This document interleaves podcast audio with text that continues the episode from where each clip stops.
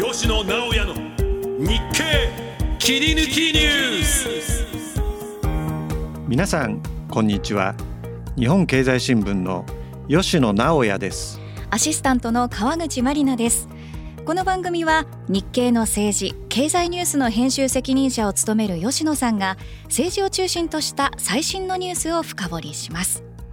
今回はゲストとして日本経済新聞欧州総局長赤川翔吾さんにお話を伺っていきます。この番組は日本経済新聞社の提供でお送りしています。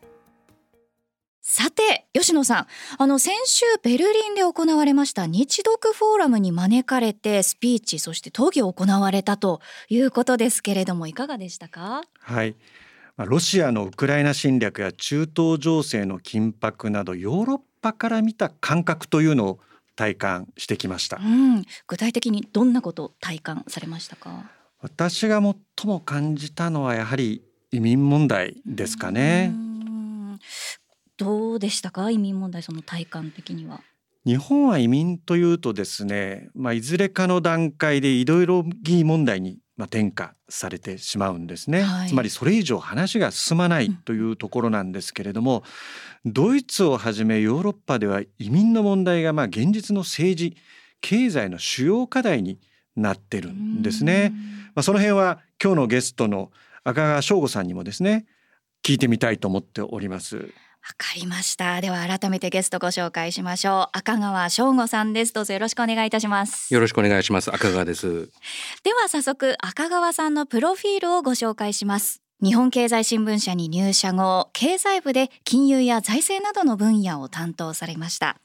1999年には金融機関再編の報道で新聞協会賞を受賞しました。ベルリン兼ウィーン支局長などを経て現在は欧州総局長としてロンドンに滞在されています。ドイツイギリスにおよそ20年の滞在歴があるということです。ヨーロッパ全域の政治経済文化に精通され現地の政治家や金融関係者に幅広い人脈をお持ちです。ドイツの大学で政治学博士号を取得されています。ベルリン自由大学で非常勤講師を務められ研究者としての一面もお持ちです。日経の紙面や電子版では名物コラム風緑の執筆人の一人としても活躍されヨーロッパの政治や経済を鋭く分析されていますさて吉野さんから見た赤川さんはどんな方でしょうか？今プロフィールにもご紹介あったようにですねまず1990年代後半のですね金融再編の取材で非常にま活躍されました。その後ですねベルリンやロンドンを拠点に日系のヨーロッパの政治経済の報道で中心的な役割を今も果たしております。はい、私が何よりも特筆するなと思うのはですねやはりベルリンの大学で、まあ、ドクターを取得してですねなおかつ現地の大学で教えてると。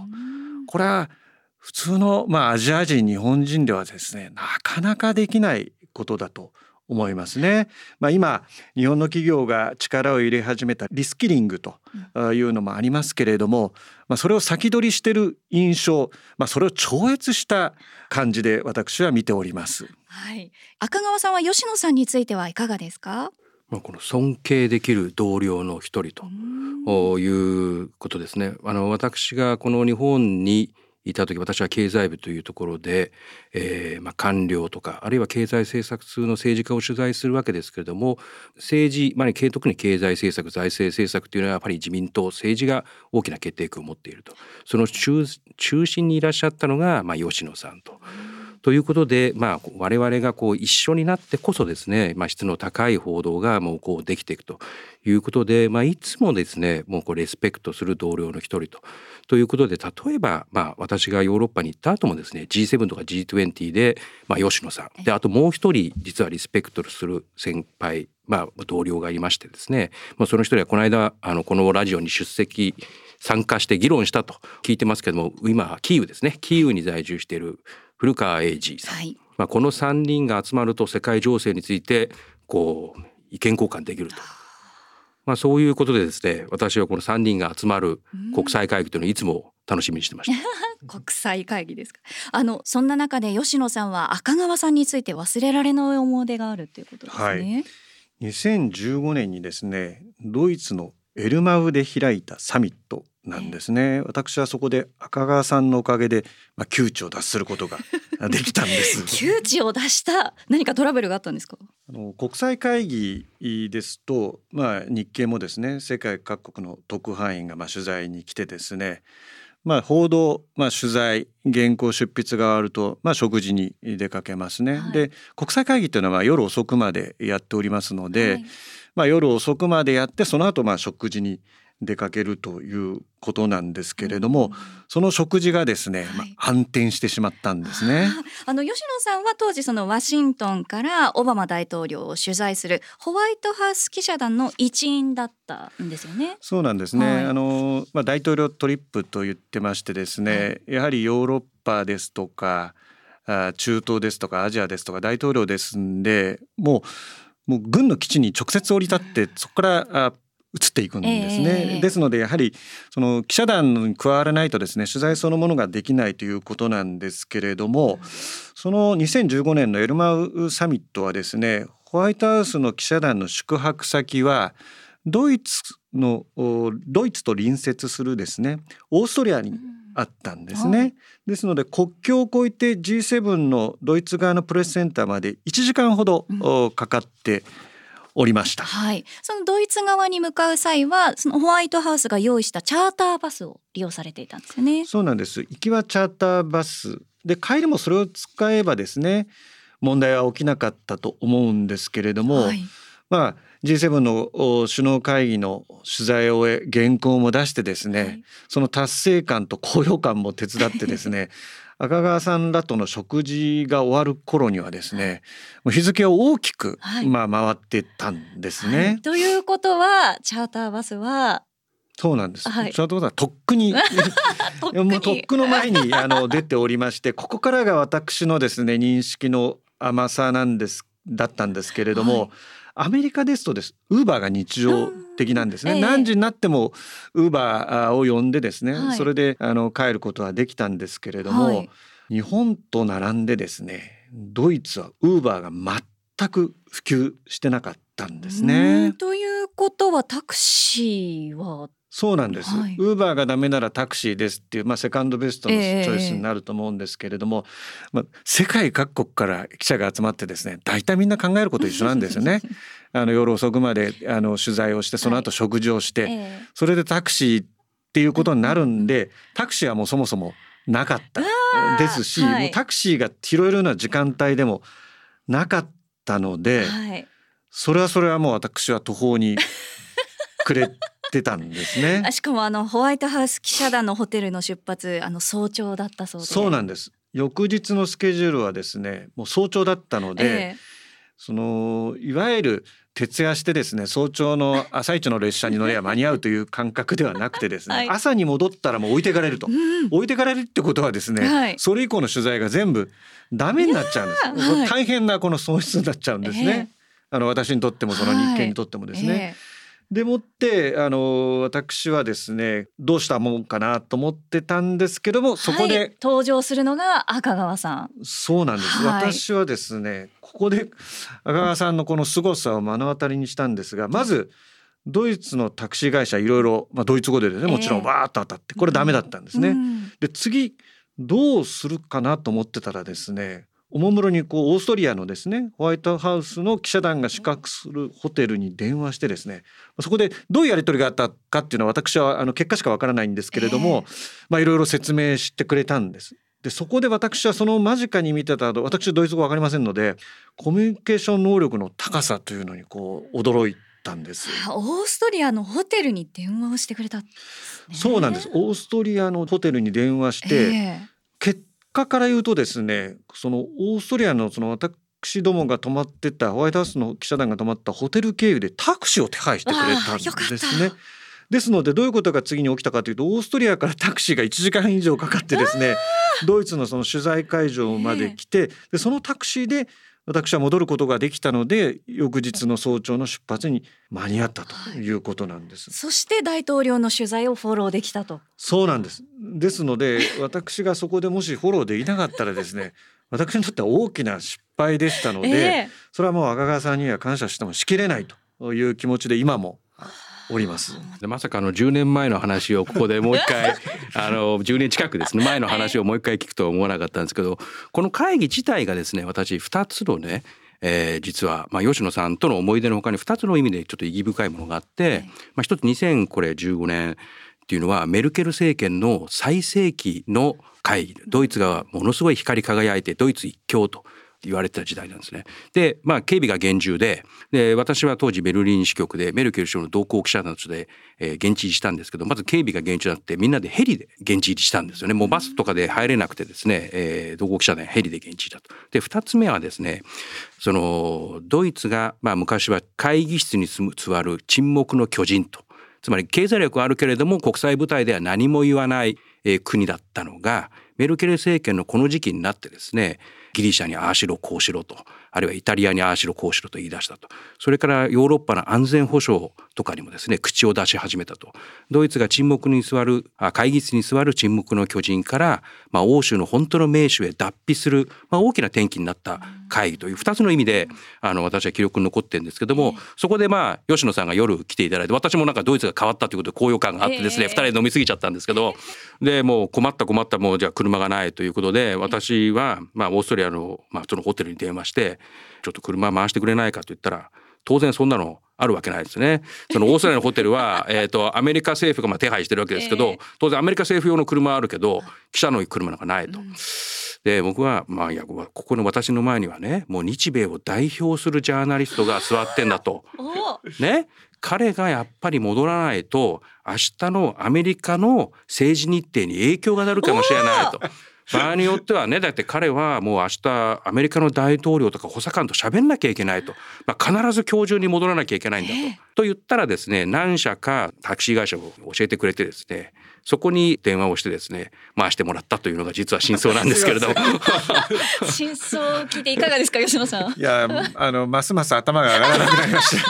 まあでもこれはですねでもあのもう一つはねヨーロッパのこの特質を表してると思うんですよね。ドイツに聞いてダメだったらオーストリアに聞くオーストリアでダメだったらポーランドに聞く、ええポーランドがダメだったらベルギーみたいなねそのやっぱり EU の中っていうのは非常に垣根が低いのでやっぱり取材でもですね、ええ。ドイツに聞いていてではダメでやっぱり周りの国にも聞くいろんな人と話すっていうのがヨーロッパであり、まあ、それだけ垣根が低い、ええ。えーというのがまあヨーロッパの特徴だなというふうに僕は思うんですよね。だからまあドイツというドイツオーストラリアのほとんどねシームレスに動けますし、垣根も低いと、というまあヨーロッパらしい会議だったということじゃないですか。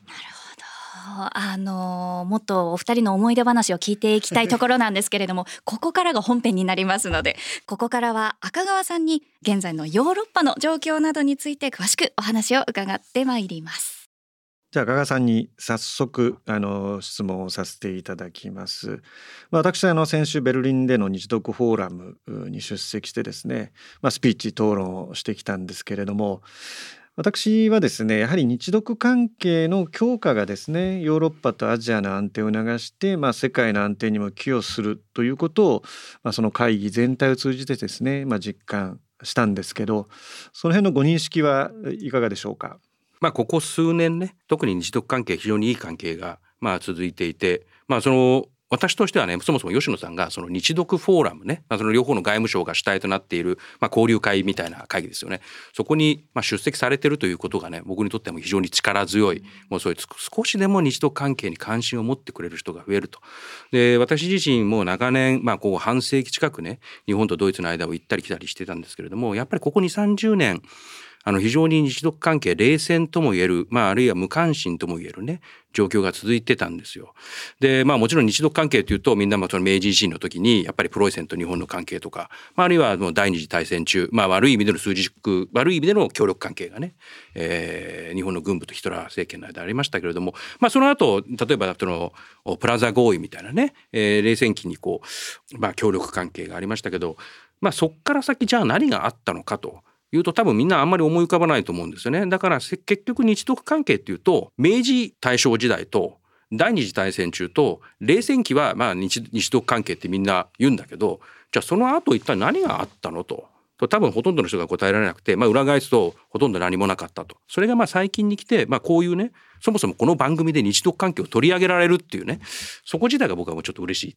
これもだからタイミングなんですよね。私あのこの日独フォーラムって昨年初めて、えー、まあ招いてもらってですね、まあそこでちょお話をする機会があってですね、まあ今回ベルリンということなんで。会社のですね、まあ、許可を得てですね、まあ、行ったんですけれども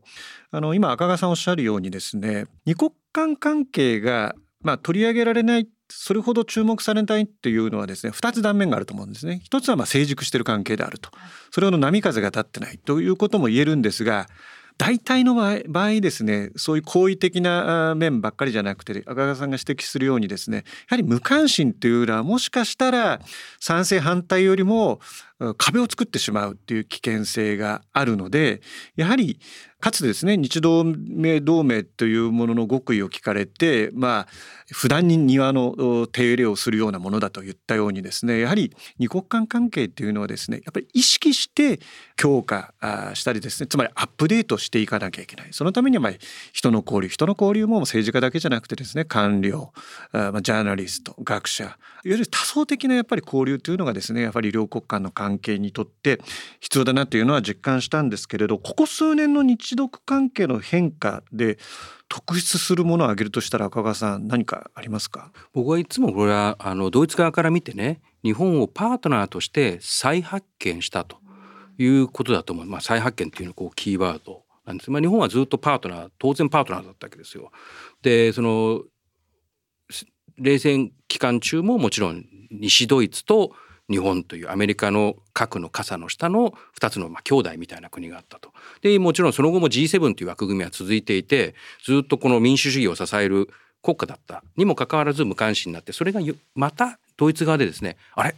アジアに日本という同盟国準同盟国がいたぞと。パートナーだぞと。ここ数年になって急速にその認識がまあ、高まってきたと。うん、えー、でそれは裏返すと、まあ、不幸なことにですね、まあ、世界の情勢がそれだけ不安定になってきてですねやっぱり強権国家の力がものすごい増してきたと。でドイツにとってもですね、えー、世界中で民主主義国家を見渡すとですね、えー、まあもちろん EU っていうのは民主主義国家であると。でその次はアメリカカナダあれ全員キリスト教文化圏じゃないのと全員白人国家じゃないのとってなるとですねやっぱり民主主義が普遍的なものであるっていうことを証明するためにもやはりアジアに、えー、民主主義国家があるということが彼らにとっても必要だとなると、まあ、もちろん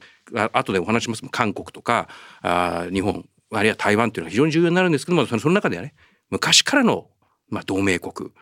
それから価値観パートナーで日本が、まあ、光り輝いて見えるとということだと思うんです。私、まあ、国際会議でドイツを訪れたことっていうのは先ほども話しましたように、まあ、あるにはあるんですけど本当に滞在してですねドイツの方とお話しするですとか、まあ、ましてやベルリンっていうのは行ったことなかったんで私は行って2つのことを見たいなと一つはベルリンの壁って見たことなかったんでベルリンの壁を見に行きましたと。もう一つはですね旧東ドイツの地域ベルリンのですねそこ行ってみたいなと。でやっぱりパッと行ってみてこれはまあ先入観があったのかもしれないですけどやっぱ雰囲気若干違うなというような私の中で感じましたもう一つはベルリンの壁がいろいろな絵が描かれてましたけれどやはりここで隔てられたなんだなっていうのは、まあ、30年以上前のことであってもですねまだそこの歴史というのは完全に消化しきれてないんじゃないかと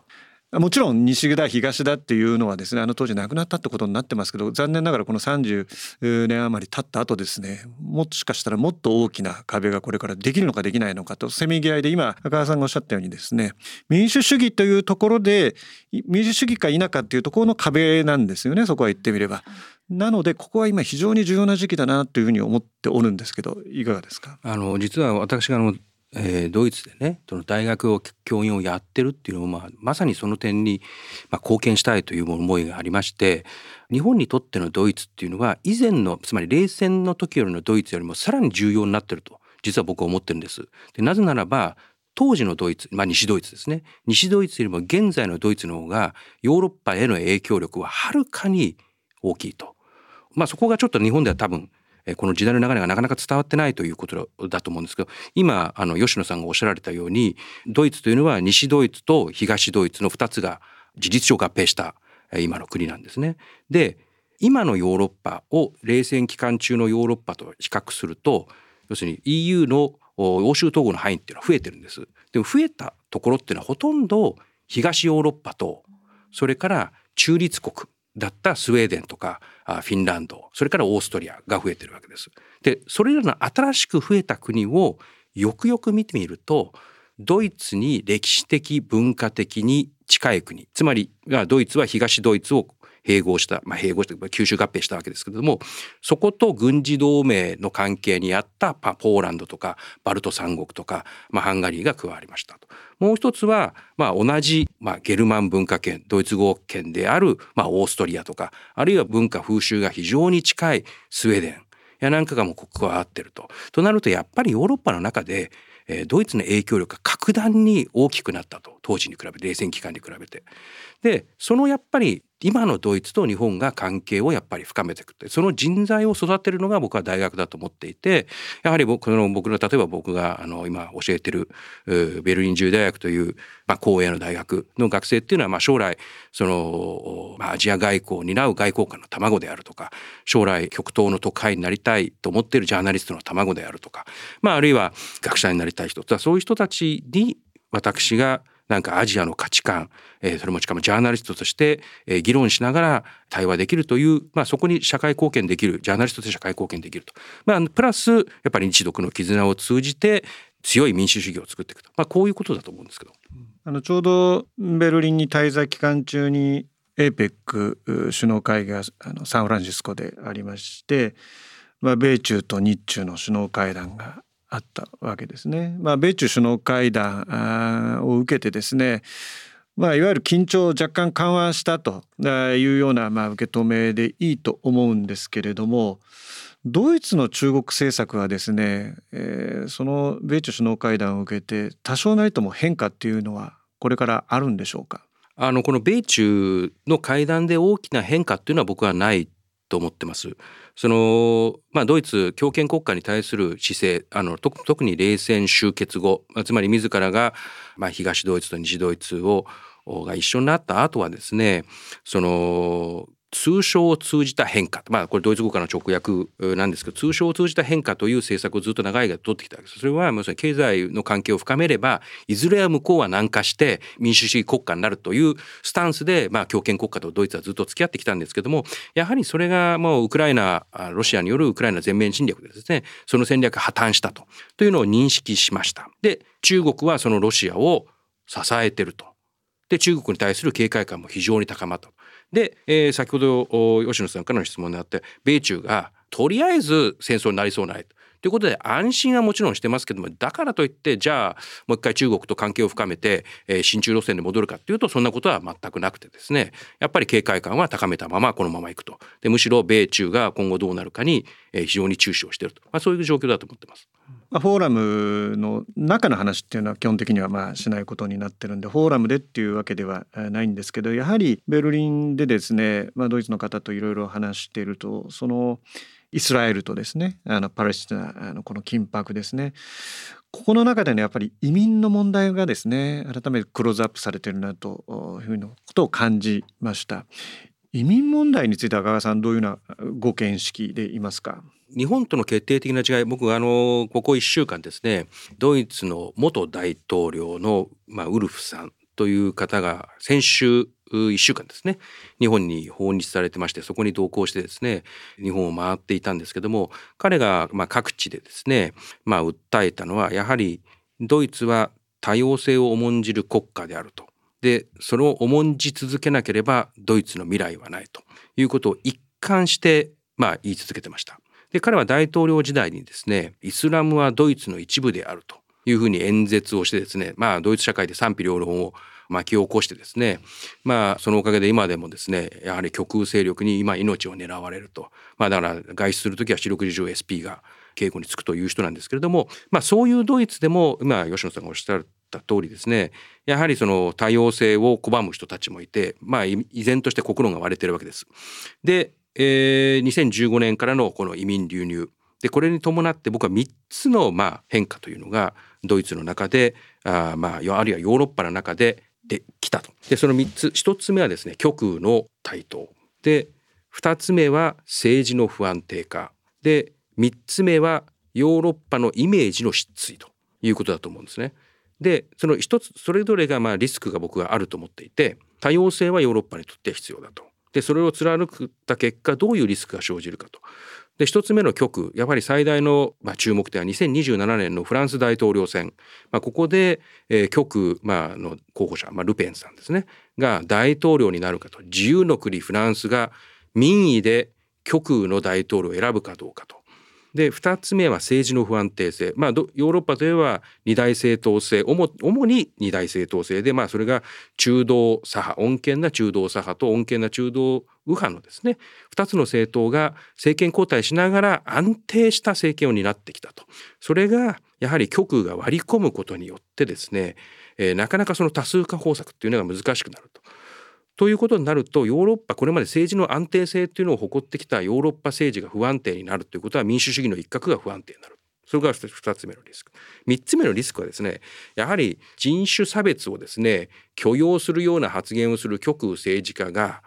民主主義のプロセスによって選ばれてしまうヨーロッパというのはですねモラル感のリーダー足りうるのかとでヨーロッパは自分たちはモラル感のリーダー倫理観の世界的なリーダーであるというふうに誇ってきたわけですよね。で彼らは経済力では新興国にはかなわない。軍事力ではアメリカにかなわない。だからこそその価値観のリーダー足りるっていうのが、まあ、ヨーロッパのプライドである誇りであったと。だから例えば死刑を執行する国についてはね人権を重んじてない。あるいは自分たちはもう自由主義の最後の守り手である。っていうのを、まあ、どこのヨーロッパの主要国の政治家が公言するわけですね。それが、まあ、どこの国も極右がたくさんいてですね欧州議会では極右が大きな勢力を持つという地域になった時にそうしたヨーロッパのイメージがどこまで守れるのかなと。今後はやっぱりその移民についてはですねある程度コントロールしながらでしかもやはり人種差別ですねそれから偏見それも抑えて、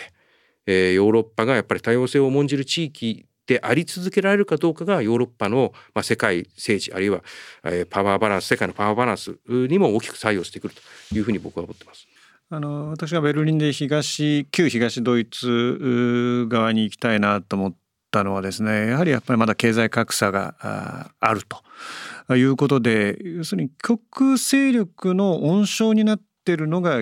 旧東がドイツの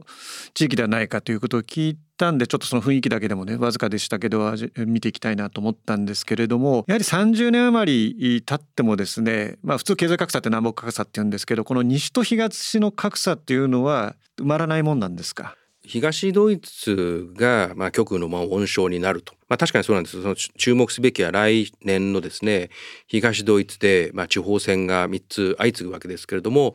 まあ、そこでおそらく極右が、まあえー、その地方議会ではですね第一党になるかも。ひょっとしたら第一党になるかもしれないと。そうすると反ナチスを国是としてきたドイツですらまあ、ナチス的な言動を、まあ、容認するですね極右が第一党なんですもうこれは看破できない悪いシナリオだと僕は思うんです。でなぜそうなってしまうかと2つ理由があると思うんです。もちろんそうなるとですねリベラルな人若い人はますますその地域にいたくないと。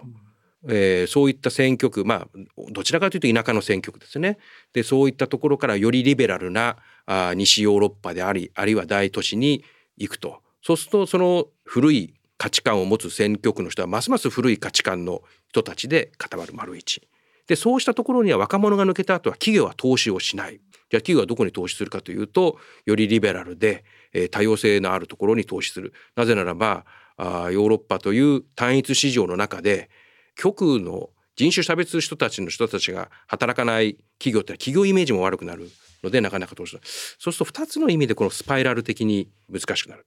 まあ、これはだから日本がやっぱり反面教師とすべきドイツの姿だと僕は思います。移民問題で足元で言うとですねやはりロシアのウクライナ侵略によってウクライナからの移民っていうのもですね、まあ、ドイツは受け入れてると思うんですけれども赤川さんから見てこのロシアのウクライナ侵略のこの出口シナリオっていうのはどういうふうにお考えになってますか？かなり強硬な姿勢が続くと思うんですね。ヨーロッパからすると。あの2014年のクリミア半島併合、まあ、その時に、えー、ヨーロッパは割とロシアの甘い姿勢で、えー、臨みました。でまあその反省もあってですね今は割と強硬な姿勢を貫いていると思うんです。でそのロシアの全面侵略からですね、まあ、この1年半の間に実は私200人程度のですねヨーロッパの閣僚と、まあ、あるいは国家元首と話をしたんですけれどもますます強硬になってるイメージがあります。でその支援疲れとかねなんとかも言われます。であの私も支援疲れがあるというふうに記事には書きます。でも実際には政治の意思っていうのは少なくとも当局者内ではそれほど揺らいでないと。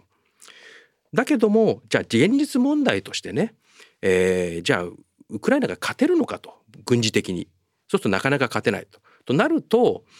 ヨーロッパは支援し続けると。私はトランプ大統領が例えば来年ですねアメリカの大統領になってアメリカがウクライナ向け支援を細らせてもヨーロッパはウクライナを支援し続けるというふうに僕は思ってますけれどもとなると、まあ、戦争は長く続いて最終的には、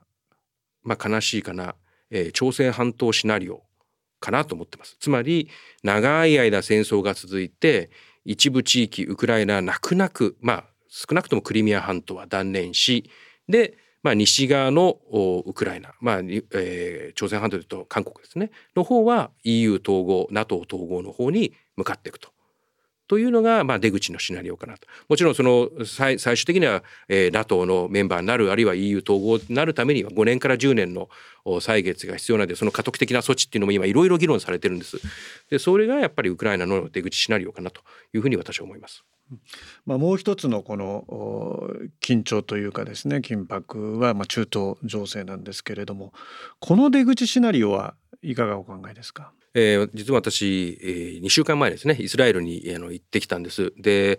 えーまあ、与野党の議員の方々それから、えー、中央銀行などといろいろ話をしてきましたけれども、まあ、一番の印象だったらもうネタリヤフ首相の政治声明は、まあ、終わったと、えー、実は首相のまあ側近議員リクード党のですね議員の何人かともオフレコで喋ってきましたけども彼らをもう首相のがポスト、まあ、そのポストネタリヤフを見据えてですね、まあ、どういう政界再編の姿がありるのかとみんな頭の体操をしているわけですね。で、まあ、ネタニヤフ政権が、まあ、まあ、ネタニヤフ氏自身はですね、えー、まあ今戦争状態を続けている場ずっと首相の座に、まあ、緊急事態だと言って首相の座にとどめとどまることができるのでなるべく戦争を長く続けたいと。だからガザをですね、えー、長い間できるだけ長い間駐留したいと。長い間ガザに駐留している間は、えー、戦争だと言って自分は首相にやられると、まあ、そその戦略が僕はどこまで続くのかまず一つは疑問だと。でそのネタニヤフ氏が辞めた後にどういう姿が描けるのと。僕はもうそれはもう二国家が共存する体制つまりパレスチナとイスラエルが共存するとそのためにはイスラエルも譲歩しなきゃいけないとつまり違法な入植地っていうのはある程度撤退してですねパレスチナ側に返還すると。でまあ腐敗しているパレスチナの方もきちっと民主主義な選挙をしてですね新しいリーダーを選ぶとその道しか私はないというふうに思います。あの今度はヨーロッパから見た中国についてでね先ほどちょっとあの言及ありましたけれども、まあ、中国との関係においてですね、まあ、こういう例えがいいかどうかわからないですけど、まあ、上半身と下半身という言い方にしますけど、まあ、上半身が安全保障だとした時にですね、まあ、下半身は経済。つまり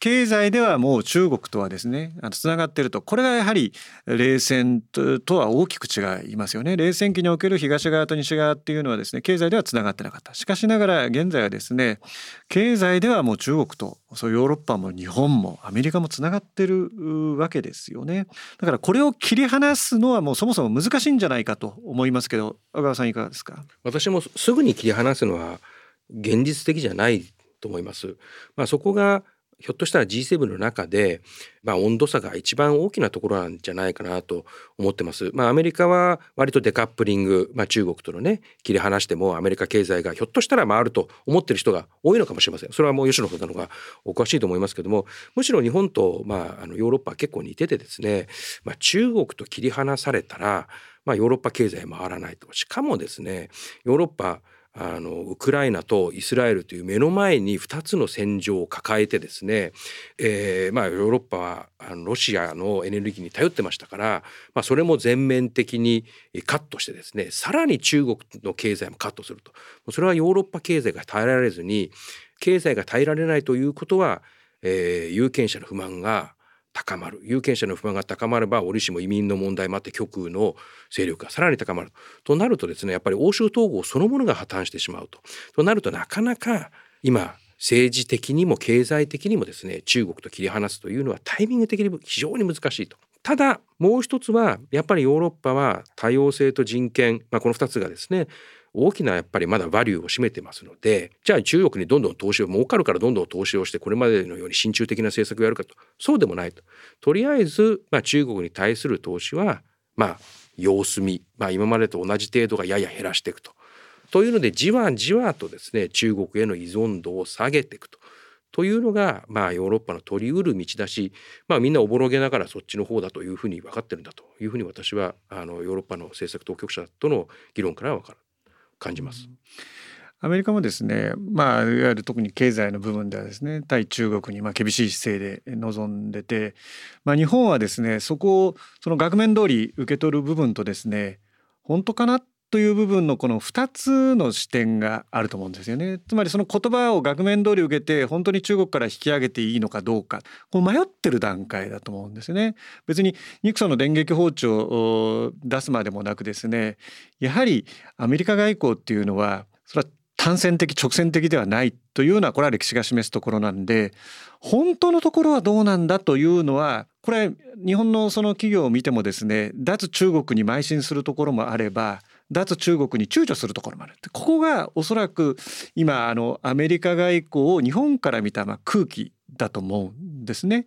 ですのでここはまあ大統領選外交は内政の延長線上ですのでアメリカの内政を見ながらですね日本としても対応しなきゃいけないということなんですけれども一方で現実の問題としてですね反スパイ法の強化の中国は安心してビジネスできる環境じゃないってことは確かなので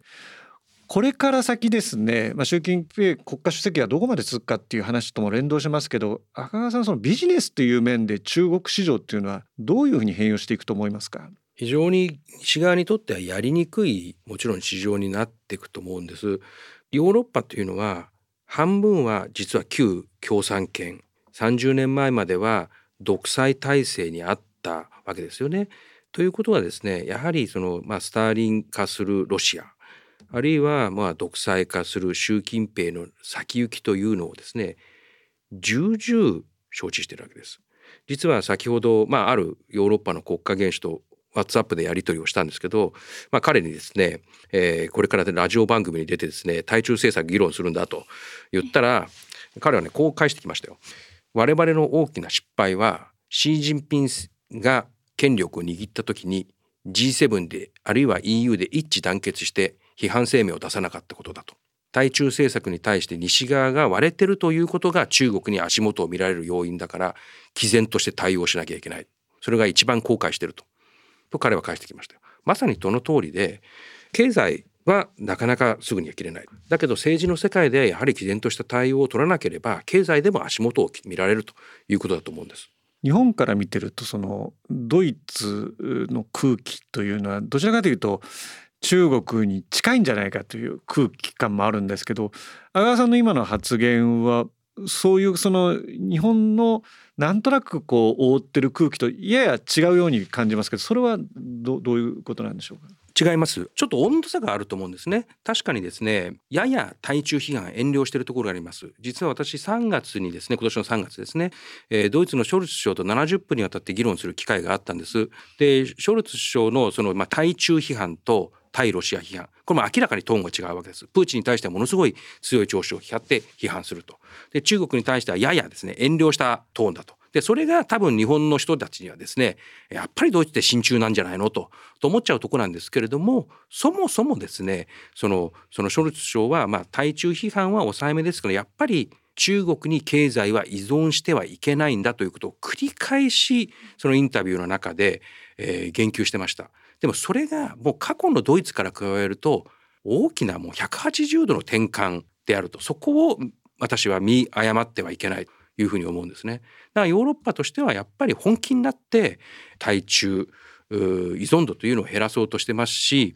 まあ、多くのヨーロッパもうこれドイツだけじゃなくてイタリアもそうですしそれからフランスもそうでしてましてやイギリスの今の政権もそうですけれどもやはりその中国による台湾の武力侵攻ですねこれをもう真剣にリスクとして、えー、捉えてると。でそれを議論するというのは今まで20年前はね一切なかったと思います。それをやっぱり議論してしかもそれをまあ、リスクとして認識すると、まあ、ここにヨーロッパの決定的なまあ変化っていうのが私はあると思います。日本からあの見た場合にですねあの有事というのは政治の失敗外交の失敗にあたるんですけれどもやはり台湾有事というものに対してこれ安全保障上はですねこれは備えなければいけないと。準備準備することによってその抑止によってそういうことが起きない。ようにするということだと思うんですけれども、まあ、仮にですね、まあ、東アジア台湾有事をはじめですね東アジアの安全保障が緊迫した場合ですねドイツというのはそこは連携もしくはドイツからですね、いわゆる軍事的な、協力というのはこれはあるんでしょうか？NATO 軍が、まあ、あるいはドイツ軍あるいはフランス軍が直接ですね戦闘に参加するっていうのは私はちょっと考えられないし、まあ、それはどの政治家に聞いても否定します。だけれどもそのウクライナ型の支援というのは十分にあり得ると思ってます。あのまあ、一つはですね、えー、仮に中国が台湾を侵攻した場合全面的な経済制裁つまり中国に対する経済制裁自動的にデカップリングですね。で丸一。丸の段階は、えー、武器供与。それは、えー、台湾に対して直接武器供与かもしれないしあるいは、えー、アメリカや日本に対する武器供与。もうこれは、ま、間違いなくこの日本柱はヨーロッパはやると思います。まあ、先ほどその中国をこうインボルブしてですね、まあ、西側のルールや法に沿ってですねまあ、動かそうというのがですね、まあ、戦後のある時期までのですね試みだったと思うんですね。特に東西のベルリンがですね統一された後そういう動きが加速したと思うんですけれども、まあ、こういうその中国のですね脅威が台頭してですね、まあ、結局そのいわゆるキッシンジャーが進めてきた路線っていうのは失敗だというふうにアメリカでも日本でも受け止められてますけどヨーロッパではいかがですか？今日的な視点で過去のことを振り返ればやっぱり失敗だったというのはいろいろあると思うんです。でそこまでですねまだヨーロッパはキッシンジャーについて評価するというとまあもちろん専門家の間で失敗だ成功だっていう議論はありますけどもそこまで幅広くですねまだ総括しきれてないと思うんですね。で仮にですよヨーロッパがキッシンジャーを失敗だというふうに評価するとなったらおそらく天安門事件の時の日本の対応も失敗だったとヨーロッパには評価されると思いますよ。だからそれは日本にとっては諸刃の続きで日本は天安門事件の時に恐ろしい中国を見たにもかかわらずアメリカとヨーロッパに対していやいやいや中国はこれから変わっていくんだから中国に対してみんなで経済協力してこうよとありていにはそういう政策だったわけですね。でそれもやっぱりじゃあキシンジャーがダメだったらこっちはもうダメじゃないのというふうになってしまう。だからそうするとやっぱりまあその時はまあロシアソ連と中国の関係が悪かったということでキッシンジャーがね、まあ、そこに飛び込んだわけですけどもむしろ今のシー・ジンピン政権に対してですね G7 がどこまで、えきっちり警戒心を緩めずにやっていけるかってそっちの方がなんか生産的な議論ができるような気が私はしますけど。あのこのロシアのウクライナ侵略とその中東情勢の緊迫というのはですね、まあ、それのまあ、局面転換というのがですねやはり2024年にあるとすればやはりアメリカ大統領選というのも一つの大きなファクターになると思うんですけどヨーロッパから見て現職のバイデン大統領というのがですねそもそも民主党の候補に足り得るかなり得るかどうですか？前大統領があまりにもひどかったのでそれに比べればはるかにマシだということに尽きると思うんですよね。でもちろんその力不足だとかあ何もやってないだとか指導力不足いろいろ声がありますけれども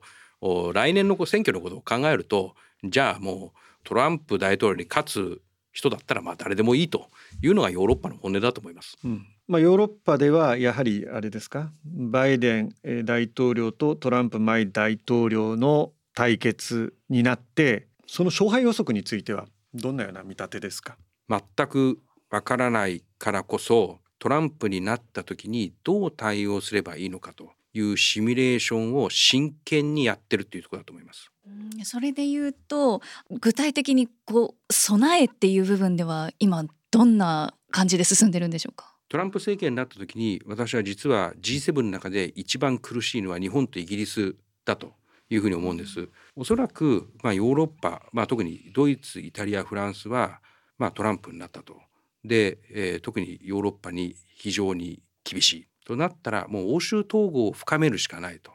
我々はまあ NATO の代わりにまあ欧州軍の方向に切り替える。ウクライナについてはまあアメリカが支援はしないんだったらヨーロッパが支援すると。ヨーロッパがより一丸となると。で逆にトランプが候補がですね大統領になれば聞きバネが働いてフランスも極を選ばなくなると、まあ、これはまあ不幸中の幸いというかポジティブなね展開になるかもしれません。だけれども一番厳しいのは実はイギリスでイギリスはやっぱり特別な関係というふうに言われますけれどもやっぱりアングロサクソンの基軸の絆、まあ、日米関係と同じより米英関係っていうのは、えー戦後の世界秩序を作ってきた関係なわけですねだからイギリスは簡単にはトランプとの関係は切れないとしかもイギリスは政権交代やられです来年末から再来年かけて総選挙があると言われてますけどもそうすると中道左派の、えー労働党が、えー与党になると言われてます。でリベラルな労働党が特別な関係のあるトランプと会話をしなきゃいけない関係を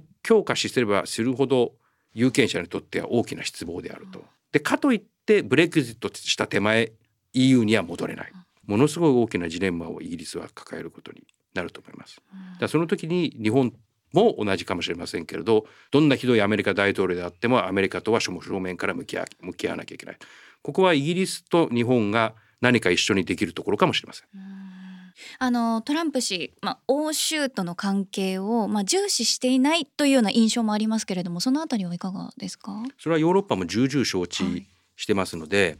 トランプ政権になった後の外交政策というのはヨーロッパもひょっとしたら特に対中政策大きく変わるかもしれません。トランプが対中強硬派になればなるほどヨーロッパは中国政策について、まあ、強硬姿勢は変えないけれどもアメリカと一枚岩だと見なされるのを避けるかもしれません。やはりそのトランプへの備えって簡単に言いますけれどもまだ大統領選がですね本選が始まってない中で本当に備えられるのかと。要するにまあ言い方ですけど机上の空論でしかなくて本来であればもう人との交流ですとかね。これ始めてもいいようなことなんです。それはまあ選挙妨害のような話にもなってしまいますのでその辺が非常に難しい時間帯にこれから入ってくるなと。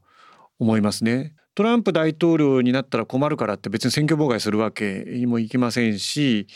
じゃあこれをむずあの不思議なもんでですね外がダメだダメだっていうと中で結束しちゃったりしてしまいますのでメッセージの出し方もですね非常にこれ神経使わなきゃいけないんですね。嫌いだから嫌いだって言えば済む話ではないのでその辺のこう非常に微妙な時間帯に入ってきたなというのがまあ率直なところです。はい。赤川さん何かございますか、まあ来年これから台湾総統選それからロシアの大統領選それからアメリカの大統領選ってやっぱり世界政治をこう左右するような、まあ、選挙が、まあ、次々続くと、まあ、それに向かって日本とアメリカヨーロッパがやっぱり何をできるのかってヨーロッパの中でも結構ね今議論をしているところで我々ジャーナリストとしてもやはり民主主義のために一生懸命やらなきゃいけないんじゃないですか吉野さん。そうなんです。あの日本の選挙も実は、えー来年の可能性が高まっておりますので、アメリカ大統領選の前なのか後なのか、これも非常に難しいですね。各社あの世論調査の支持率急落してます。やはり所得税減税を柱とする経済対策、経済政策というのはまあ評価芳しくない。じゃあ来年1月以降の通常国会会期末秋の自民党総裁選そういう意味からすると2024年というのはですね本当に、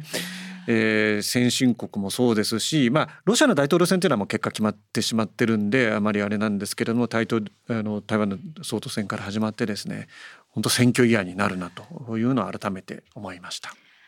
いというわけでここまでですね現在のヨーロッパの状況から、まあ、世界情勢などについて幅広く赤川さんにお話を伺ってまいりました。あっという間にお時間過ぎましたけれども赤川さん今日の吉野さんのインタビューいかがでしたか？久しぶりに意見交換ができて本当に嬉しく思いました。ありがとうございました。読んでいただいて。あの本当に幅広くお話を伺えて私も非常に勉強になりました。お忙しいかとは思うんですけれどもまたぜひ番組にお越しいただければと思います。よろしくお願いします。よろしくお願いします。今日はお忙しい中ありがとうございました。ありがとうございました。さてエンディングです。川口さん今回は赤川さんにお話を伺ってきましたがいかがでしたか？はいあの改めて日本とドイツの関係とかドイツってどういう国かヨーロッパってどんな感じなのかっていうことをなんか今までこう考えているようであまり知らなかったなっていうことをなんか改めて再確認できて非常にあの勉強になりました。吉野さんいかがでしたか？私も番組の最初の頃に、えーまあ、タイミングがあったという言い方をしたんですけれども、まあ、私がドイツの日独フォーラムベルリンで開いた日独フォーラムに参加してですねちょうど日本に戻った頃に赤川さんが欧州から日本にま出張で来られてるこれもま偶然なのか必然なのかタイミングですよね。でこのタイミングによって私もベルリンに行ったことによってよりドイツを知ろうと思いますしドイツから見たヨーロッパドイツから見た世界というのはどういうふうに考えればいいんだと。で戻ってきたらそのドイツを拠点にし今今はヨーロッパ全体を見渡している赤川さんとこうやってですね本当に私あの土曜日の夜に帰ってきたばっかりでこうやったこうやった機会をですね設けられたというのは非常にあの私自身もありがたかったと思いますしこの番組を聞いていただけるリスナーもですね日頃まあいろんなことに関心があると思うんですけどこのスペシックにですねドイツですとかヨーロッパっていうのはなかなか機会がないんですけれども私がドイツにちょうど行ってきたばかりであるし、えードイツの専門家ヨーロッパの専門家である赤川さんとですねこういった機会を得てですねリスナーにもあの皆様にもですねお話を提供できたというのは非常にありがたかったというようなことを思っております。さあ吉野直也の日経切り抜きニュースこの番組はアップルポッドキャストや Spotify をはじめ各種ポッドキャストサービスで配信しています。最新の配信を聞き逃さないためにも番組のフォローをお願いします。また番組を聞いて元気になったためになったという方は番組の評価とフォローをお願いします。それでは皆さんまたお会いしましょう。吉野直也と。川口まりなでした。この番組は日本経済新聞社の提供でお送りしました。